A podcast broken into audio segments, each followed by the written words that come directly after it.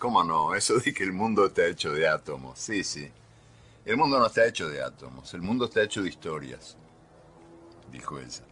Bueno, yo creo que sí, que el mundo debe estar hecho de historias, porque son las historias, las, historias que uno cuenta, que uno escucha, que uno recrea, que uno multiplica, son las historias las que permiten este, convertir el pasado en presente y las que también permiten convertir lo distante en cercano.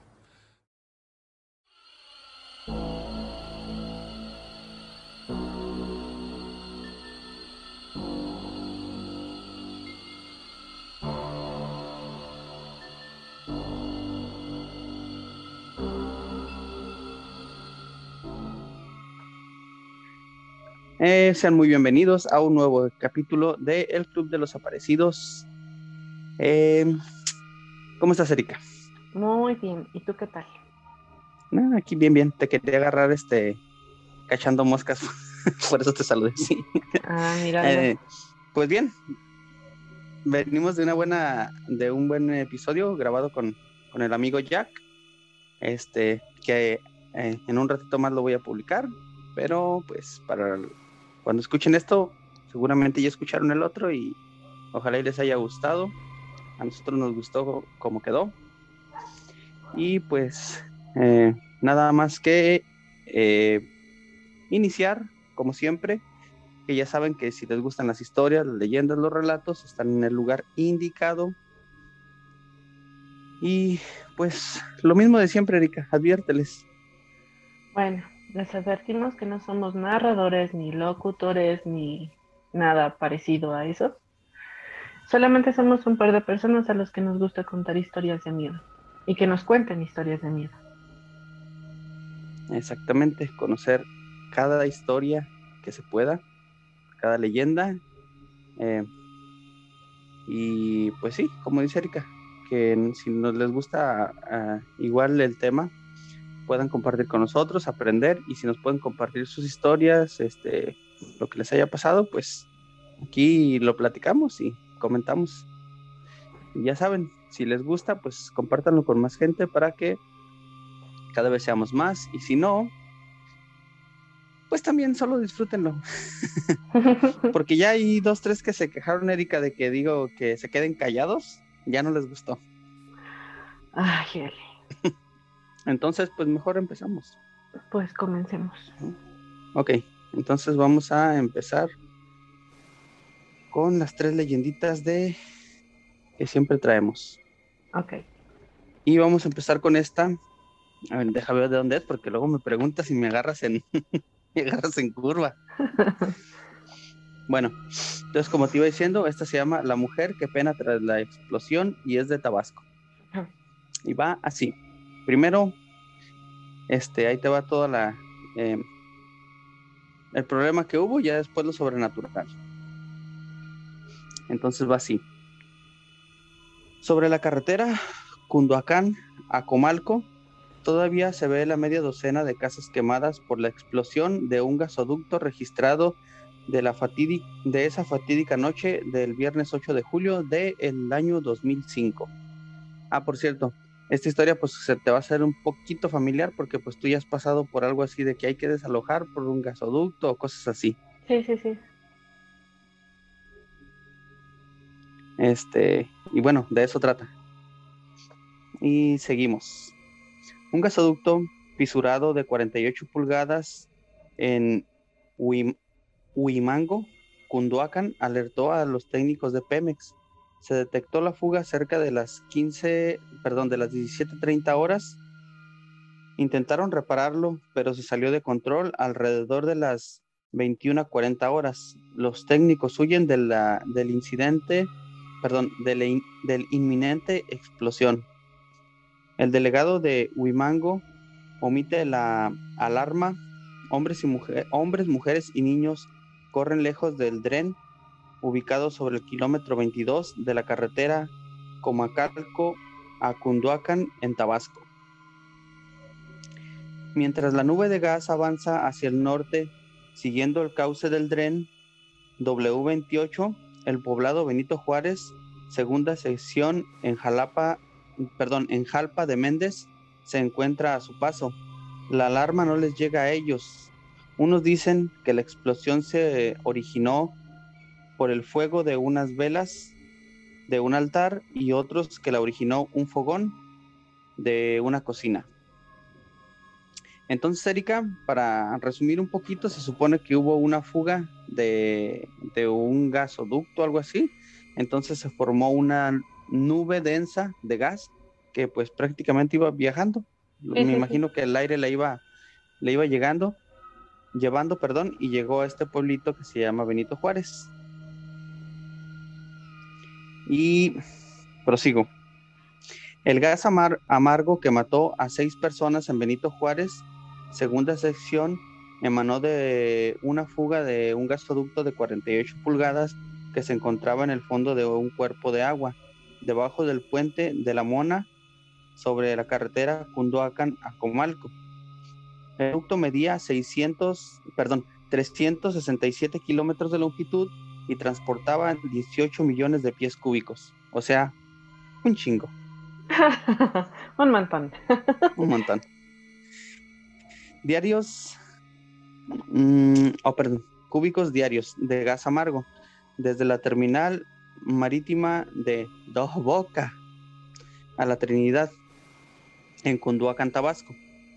Al momento de la explosión, el conducto tenía 21 años de antigüedad los habitantes de la comunidad cercana alegan que los directivos de Pemex nunca habían dado mantenimiento al conducto.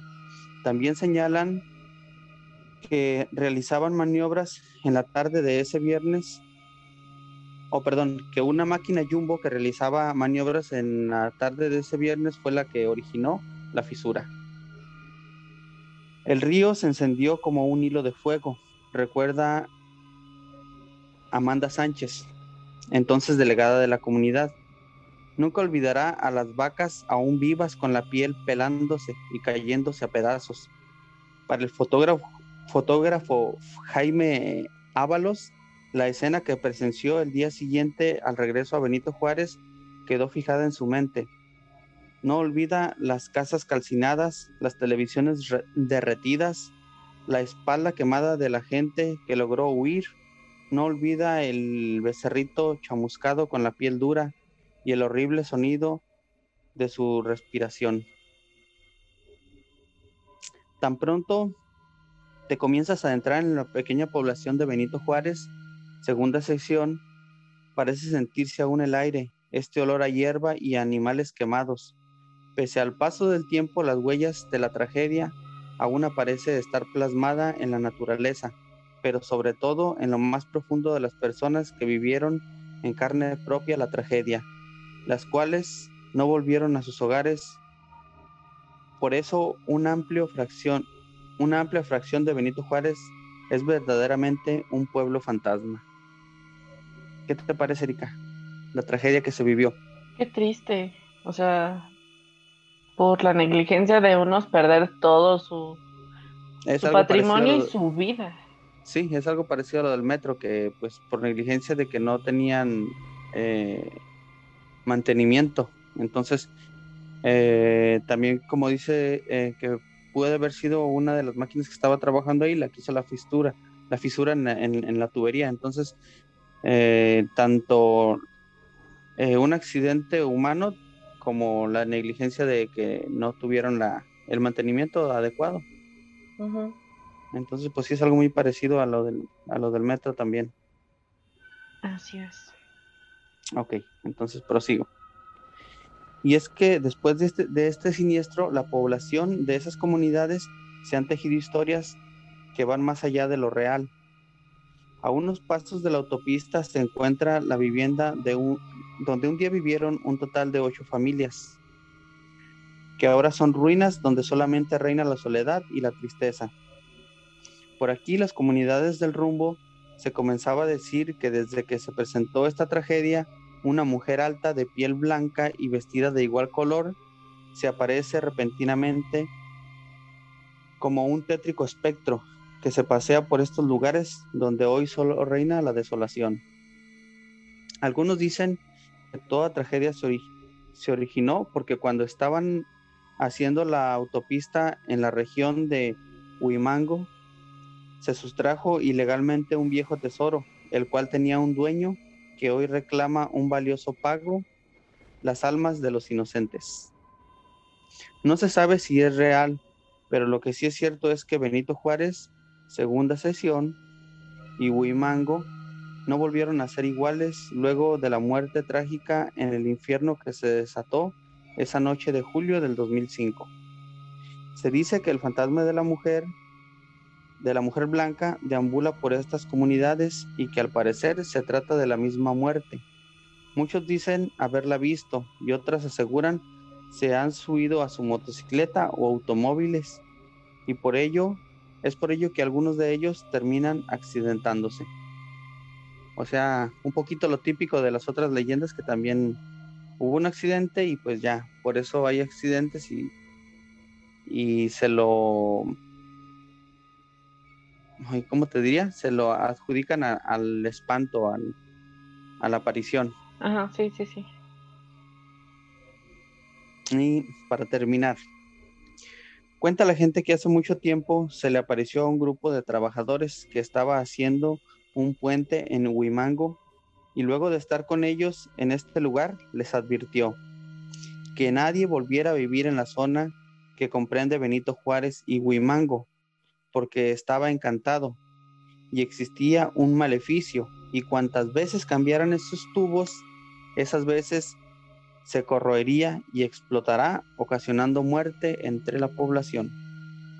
O sea que este fantasma hasta advertencia dio. Sí, O sea, ya, ya saben lo que les espera. Sí, o sea, con que haya personas ahí va a haber explosión. Viva quien viva. Y hagan lo que hagan, porque ya, ya ves que dijo, cuantas veces pongan tubería nueva, de todos modos va a explotar. Así es. Entonces, pues esa fue la pequeña leyenda de, de la mujer que aparece después de la explosión o que apareció después de la explosión. Ajá, y que no quiere que vivan ahí cerca de con ella. Quiere vivir en soledad. pues sí. Que dice, malditos humanos, yo quiero estar sola. Yo y mis espantos. Ok, Erika. Entonces mejor me voy a la siguiente. Esta sí la vas a conocer. A ver si es cierto. Esta es la leyenda de Lana Walla. Ah, sí, sí la conozco. Ah, pero yo tengo una duda. De, según tú, ¿de ah. dónde es? Ah, la verdad no tengo idea de dónde sea. O sea, la leyenda en sí, como de origen, no lo sé. Ah, porque mira, esta me la recomendó una, una persona, y no recuerdo, creo que se llama Alan.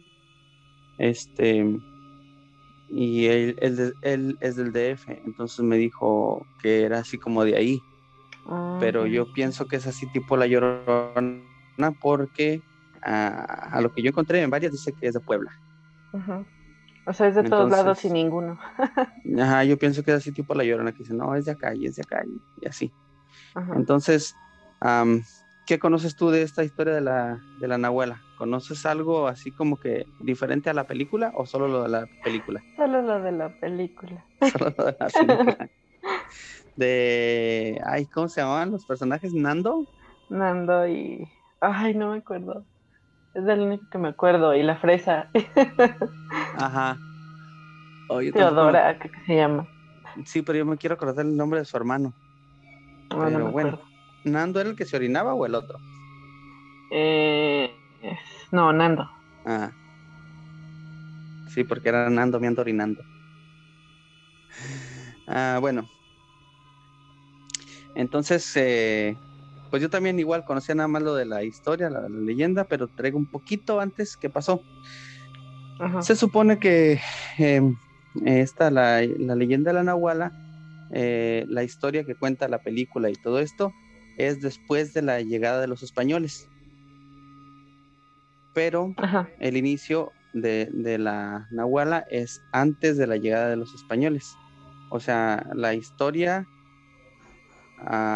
real fue antes de la llegada de los españoles y cuando la Nahuala murió, no sé si fue cuando llegaron los españoles, pero lo que viene en la, película fue después de la llegada.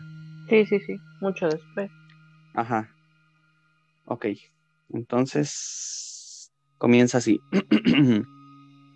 en la capital del estado de Puebla existía una casa abandonada, a la cual todo aquel que pasaba por ahí se, se rehusaba a entrar.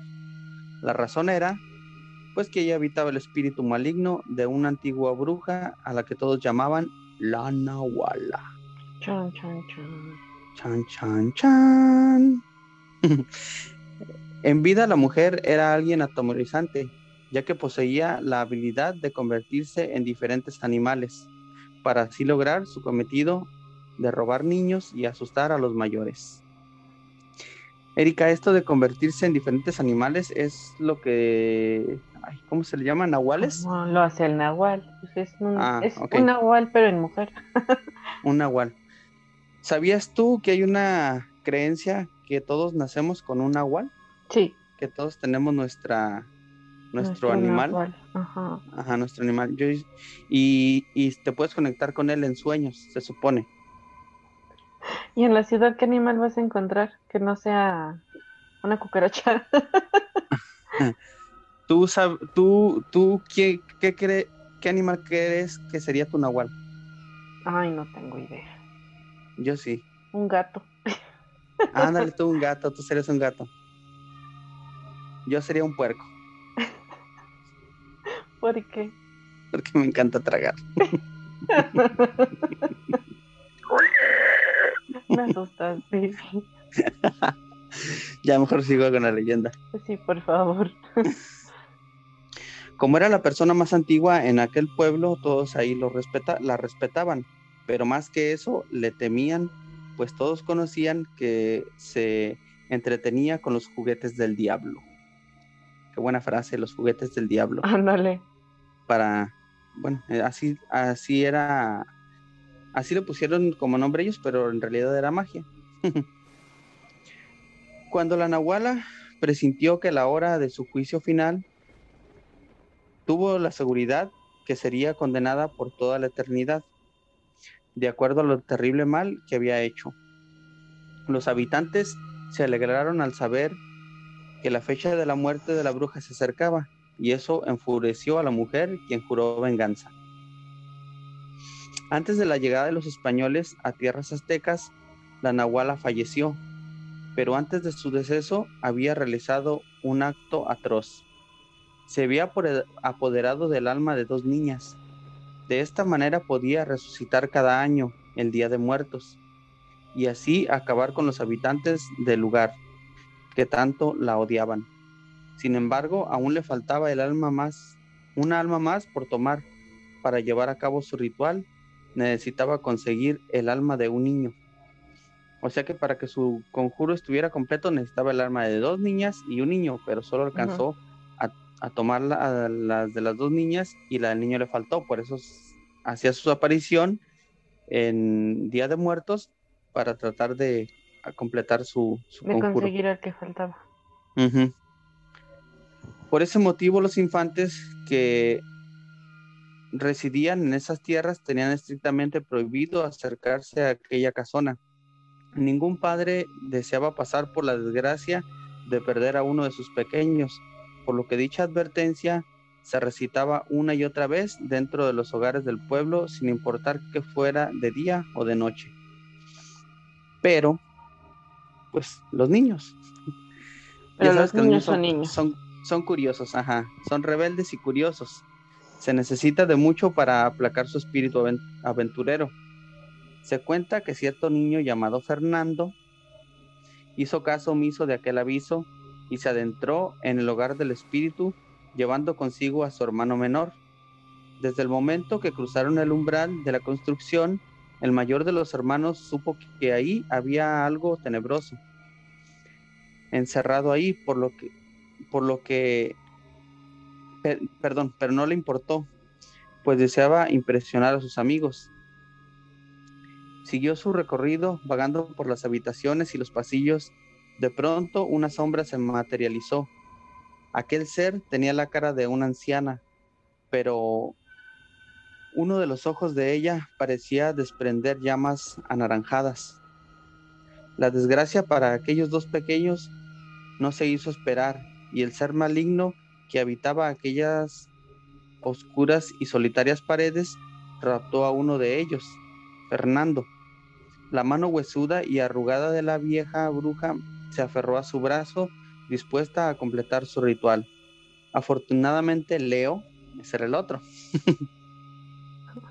Ándale. Ah, el que no se orinaba. Leo pudo escapar y desesperado pidió ayuda a, ayuda a su abuela y a otras personas del pueblo. Con valentía el grupo se adentró en la casa de la, Nahuela, de la Nahuala, ya sea por cosas del destino o magia, Fernando pudo ser salvado. Entonces, prácticamente ese pedacito es lo que conocemos de la película, ¿verdad? Y ya conocimos el inicio. Y aquí te traigo otro final un poquito diferente. Otra versión dice que Fernando era hijo único y fue encontrado en la construcción deteriorada y abandonada el siguiente día por sus propios padres, quien habían pasado la noche entera buscándolo, encontrándolo inconsciente, y cuando el pequeño despertó asegura haber visto a la terrible y espantosa bruja. Por supuesto sus padres no le creyeron y le aseguraron que tan solo había sido una pesadilla. El niño aceptó lo que sus padres le dijeron, pero al mirarse el brazo pudo ver las marcas de, uñas largas que la bruja le había dejado cuando había intentado escapar. Entonces, final este inédito, pues no lo sabías. No, no sabía eso. Ah, y aquí está otra teoría. Hay quienes dicen que esta leyenda tiene más de mito que algo real. Aún así, puede que las personas con este nombre, que una persona con este nombre haya existido. Si era una bruja, pues quién sabe si será cierto. Es aquí donde la situación política y social por la que atravesaba el país es un hecho importante. Quizá esta historia comenzó a contarse con la intención de que los niños del pueblo y sus alrededores permanecieran en la casa en tiempos de guerra. Entonces, o sea, nada más como para meterles miedo y ya. Ajá. Ahí está la idea de que fue eso, para meterles miedo por la guerra.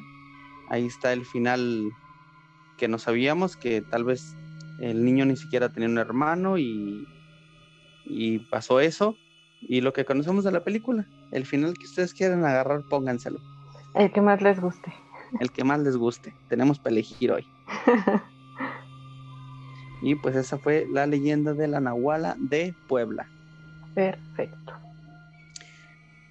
Eh, y te traje otra, Erika. ¿Y esta de dónde es, Eri? Esta fue la que estuvimos comentando ahora que estuvo Jack, que ah. al parecer es de tus predilectas. Ah, la de San Luis. Ajá, es exactamente es de San Luis Potosí y se llama La leyenda de la Maltos o también la puedes conocer como la bruja de la Maltos. Chan, chan, chan. ¿Cuál te gusta más, la leyenda de la Maltos o la bruja? La leyenda. La leyenda. Ok, entonces la titular, la titularemos la leyenda de la Maltos. Em, eh, comienza así. Por allá en el siglo XVII vivió en San Luis Potosí el señor Diego de Malto, nombrado, nombrado alcalde de la zona de Santiago del Río. A ver si conocías este dato, Erika. Su descendencia fueron 17 hijas. ¿Sabías ah, eso? No. ¿No? No. Ah, pues todas eran hijas, todas mujeres. Sin embargo, Todas las propiedades del hombre quedaron a nombre de María Ignacia Martínez de, del Malto. Ok. Desde ese momento empezaron a correr los rumores de que María practicaba las artes obscuras y así había convencido a su padre de dejarle toda su herencia. Prácticamente se apoderó de todo. Ajá. De todo el, por venir, se dice Erika. Ajá, bueno, de todos los bienes que tenía él. Ajá, todos los bienes que eran, se supone que deberían de haber sido repartidos equitativamente, pero no. Ella se quedó con todo. Mm, suele pasar, ¿no? sí, familia. bueno, sea como sea, María se convirtió en una de las mujeres más poderosas del estado, obteniendo un lugar en la sociedad potosina. Además, la mujer destacaba por su belleza y un importante puesto dentro de la Inquisición. Por cierto, sí era muy bonita. Ah, ya vi fotos. ya vi fotos. Sí. Cuenta la leyenda que en esos tiempos existía un toque de queda en la capital potosina, pero para la Maltos no. O sea, ella podía andar la hora que quisiera. Ajá, sí. A altas horas de la noche, la mujer salía en su carreta conducida por dos caballos negros. El rechinado sobre las aristas de las calles y el respirar frenético de los caballos helaban la piel. Ella residía en lo que ahora se conoce como los Arcos y Piña, lugar que era prestado para que la Inquisición pudiera realizar sus horribles oficios. ¿Te acuerdas que Jack dijo? Ajá, sí, sí, sí. ¿Me estás hablando de la iglesia? Pues sí. sí, prácticamente. Ahí era donde se, se dice la Maltos aprovechaba para realizar sus poderosos conjuros que implicaba terminar con la vida de personas. Se dice que, fueran, que fueron 30 personas, casi todos funcionarios de gobierno, los que la Maltos asesinó con los años. Prácticamente, eh, Erika, me imagino que como tenía el poder y todo, eh, acusaba y hacía que mataran a las personas que le iban estorbando. Exactamente, algo así. Porque pues, ajá, si eran mm, funcionarios y parte del gobierno, pues algún interés tenía, no era de a gratis. Sin embargo, la cifra podría ser mucho mayor gracias a su puesto en la Inquisición. La mujer ejecutaba a condenados que a veces ella misma acusaba. En fin, perdón. Un día, sin darse cuenta de la repercusión que tendría, la Maltos asesinó a dos personas que pertenecían a una de las familias más poderosas de la ciudad. Después de eso, sus asesinatos ya no fueron tolerados por las autoridades y fue condenada a muerte. Ese dato no lo tengo aquí, Erika, pero em, yo lo vi en, en, un, eh, en un canal de YouTube. Este, y ahí contaba que cuando fueron a arrestarla a su, a su casa, o pues sí, que fueron por ella, las personas que iban, los policías y los mismos eh, de gobierno, iban con miedo, porque como se supone que sabía hacer hechizos y todo eso, le dijeron que le iban a arrestar, pero que por favor eh, no tuviera... No tomara represalias en contra no tomara ajá, represalias en contra de, la misma familia de las personas que la que fueron por ella. Entonces, pues sí, ahí se ve el, temor que les que, que, tenía sobre las personas del, del estado. Y aquí viene tu parte favorita. Como último deseo, María pidió que se le dejara dibujar en la pared de su morada un recuerdo de su vida. El deseo le fue concedido y en frente de, de diversas autoridades se dejó a la mujer pintar en su habitación. La, la, Maltos comenzó a dibujar una carreta con caballos negros, igual a la que usaba para recorrer las frías noches de San Luis Potosí. Pero una vez terminado, la gente quedó horrorizada al ver cómo poco a poco aquel dibujo cobraba vida y se salía de la pared. La Maltos aprovechó el descuido de la gente y se subió al carruaje, que poco a poco se volvió a incorporar a la pared. A través de la pintura el carruaje avanzó hasta perderse en el horizonte con la Maltos dentro despidiéndose con una horrible risa. Esa imagínensela, porque si yo la hago luego da risa. Bien. Algunas autoridades aseguran que la Maltos siempre reconoció su maldad y las culpas que sobre ella corrían. Por eso nunca juró venganza contra nadie más, siendo esta la última vez que se le vio. Desde ese momento, la gente que en el, que en el edificio y piña empezaron a, a suceder cosas paranormales, quizá producto de los espíritus torturados y sacrificados por la Inquisición o por la Maltos. Y por último datito, aún en la actualidad en el edificio de los Arcos y Piña, en la esquina de Carranza y zona centro se encuentra un letrero con el nombre de Calle Maltos. No recuerdo haberla visto. pues otro lugar que tienes que visitar, Erika, cuando regreses. No, pues estuve en esas calles, no lo vi. Pues es que no, no presté mucha atención. Tienes que andar con la cara hacia arriba, no hacia abajo. Pues si voy hacia arriba tampoco voy a ver por dónde Por dónde piso. y después, no, pues Erika cayó en una alcantarilla. Estaba abierta y se fue. Estaba abierta y no vio por andar viendo arriba. Murió por los consejos de Leli. Kelly. Ok, Erika, entonces pues ahí estuvieron nuestras tres leyendas. ¿Qué te parecieron? ¿Cuál te gustó más? Ay, muy buenas leyendas. Me gustó pues la última. pues ya sabía. ya no sé ni para qué pregunté, ¿verdad? Pues tú te digo. Entonces, Erika, ¿qué más tenemos? El día de hoy tenemos un, un audio que nos mandó este Alejandro Mendoza. Este, muy interesante. Vamos a escucharlo y después comentamos. Va. Todo comenzó cuando tenía alrededor de cuatro años. Es ahí cuando empiezo a darme cuenta de varios sucesos extraños que sucedían en mi anterior casa. Eh, para esto pues yo no tenía la noción de que hace mucho tiempo cuando mi, madre y mi tía, su hermana, estaban allí, eh, pues se atrevieron a, practicar el juego de la, de la Ouija.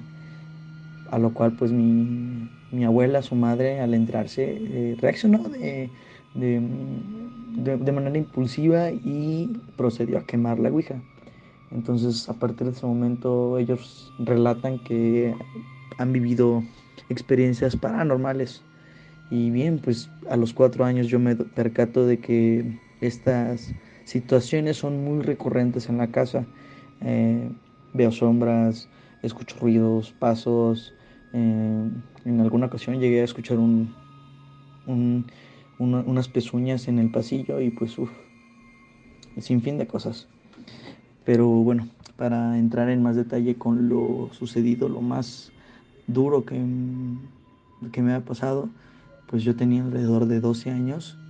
Cuando llegué de la escuela secundaria, me puse frente a la televisión a jugar un poco de videojuegos y pues estaba a mi izquierda, estaba un pasillo que daba hacia dos cuartos, hacia el fondo.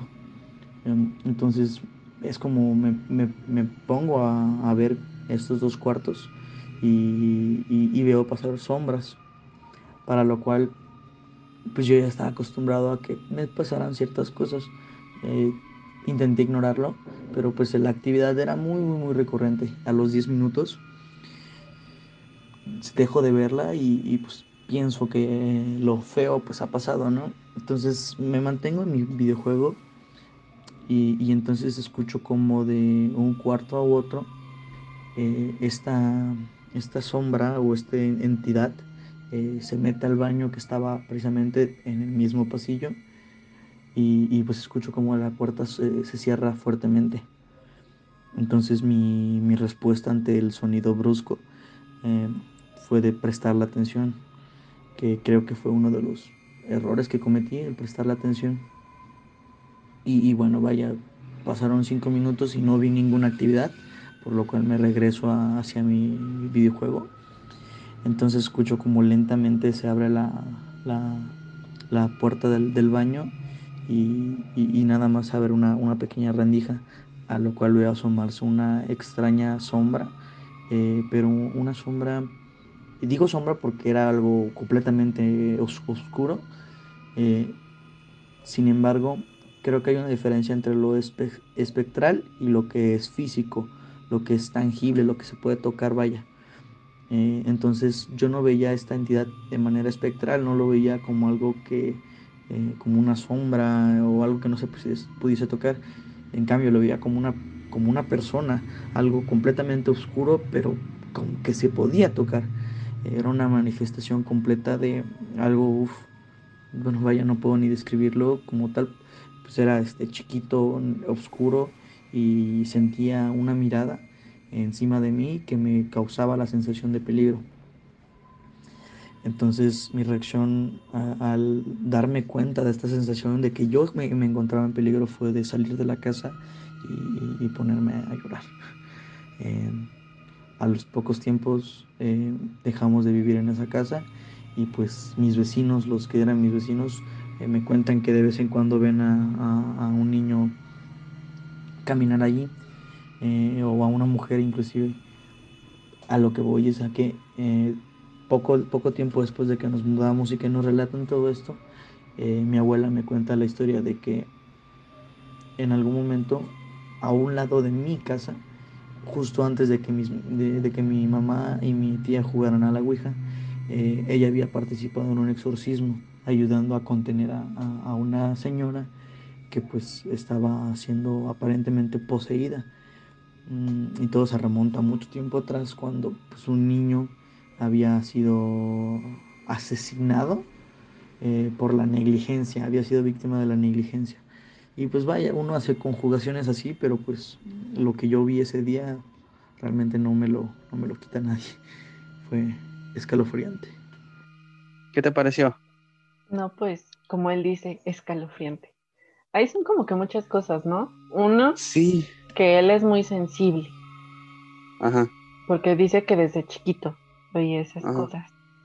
Y otro, tantito la casa, ¿no? Porque dice que ahí jugaron a la Ouija y aparte cosas raras que pasaban en casa de los vecinos. Y quieras o no, todo eso son energías que pues pueden ir de un lado a otro. Pues sí, prácticamente esta historia que nos mandó eh, este amigo, eh, Alejandro, pues prácticamente trae de todo, Erika. Trae apariciones, trae Ouija, trae un asesinato, un exorcismo. ¿Qué más quieres? Trae el combo completo. Y luego chiquito y asustado. Ay, no, qué horror, pobre. Sí, sí, sí. Imagínate que estás en tu casa y sabes que estás solo y escuchas. Si, escuchar pasos normales te, saca un, un gas. Imagínate escuchar pezuñas. Ay, no, sí, qué horror. Y ni siquiera vives en un rancho como para que digas se metió un animal. Ajá, se metió, se metió el borrego. No, yo ahí sí me cajeteo. Ay, no. Y luego imagínate, todavía estás jugando videojuegos y ves así como que una aparición, algo pequeño, así chiquito, no. y algo que, y algo que te está viendo, o sea, algo que te está haciendo que, que lo notes. No, no, no, como por, lo general pasa de que ves de reojo, ¿no? No, o sea, algo que una está sombra, ahí, está ahí, así, mírame, aquí estoy. Mírame y te veo, te estoy mirando.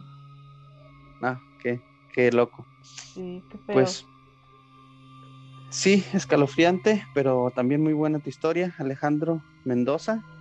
Este, pues muchas gracias por, por compartir con nosotros y pues igual a las demás personas que, que escucharon, nos escucharon hoy, eh, pues invitarlas a que si tienen relatos así como, como Alejandro eh, y quieran compartirlo con nosotros para que más gente los escuche también, pues ya sea que nos manden un audio así como lo hizo él, nos la mandan escrita o, como gusten, de una forma u otra, eh, chistes que nos hagan llegar sus historias. Sí, sí, sí. Muchas gracias. Sí. Y pues Erika, si, si no hay nada más por, por agregar, este, si quieres eh, decirles en dónde nos pueden mandar sus historias, sus relatos. Bueno, ya saben, nos pueden escribir a el club de los aparecidos gmail.com. También nos pueden encontrar en Facebook en el club de los aparecidos 2.0. Ahí nos pueden escribir a Messenger, nos pueden mandar un audio o también está el link que va a WhatsApp en donde pueden mandar mensaje o audio. Exactamente. Y como ya les comentamos, una de estas este, historias ya le habíamos platicado un poquito en el capítulo pasado que grabamos con Jack, que es una persona de otro podcast que se llama Tras Barbalinas y es de Honduras. Entonces, si están escuchando este y no han escuchado el otro, regresense poquito y lo escuchan, les va a gustar. Además, eh, en ese capítulo se cerró la segunda vuelta de todas las, las leyendas de México. Entonces ya por lo menos, por lo menos, de cada estado vas a encontrar dos leyendas en todos los podcasts.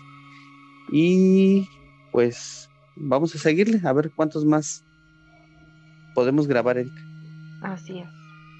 Otra cosa, Erika, yo quiero aprovechar ahorita para eh, darle las gracias a dos personas. A dos personas que ahí poco a poquito nos ayudan, eh, sobre todo en la edición a veces de algunas de nuestras imágenes que subimos ahí al podcast. sí. Entonces, muchas gracias a ellas dos. Eh, por tu parte, ¿quién es la que nos ayuda, Erika? a Mónica. Muchas gracias, Moni. Así déjalo.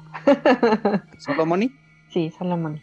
Ah, pues muchas gracias, Moni, por tiempo y por la ayuda que nos das a veces, porque pues nosotros eh, tenemos trabajos, andamos ocupados en otras cosas y pues a veces nos hacen un parote. Y acá, este, pues yo le doy muchas gracias a Wendy, que también ahí nos ayuda de repente con una edición de una fotito o algo. Ay, sí, pues, muchas, gracias, Wendy. Las dos nos sacan de apuros. Muy agradecidos con ustedes y pues ya, no hay nada más que decir. Así es. Bueno, muchas gracias. Nos despedimos. Bye. Bye. Hasta luego.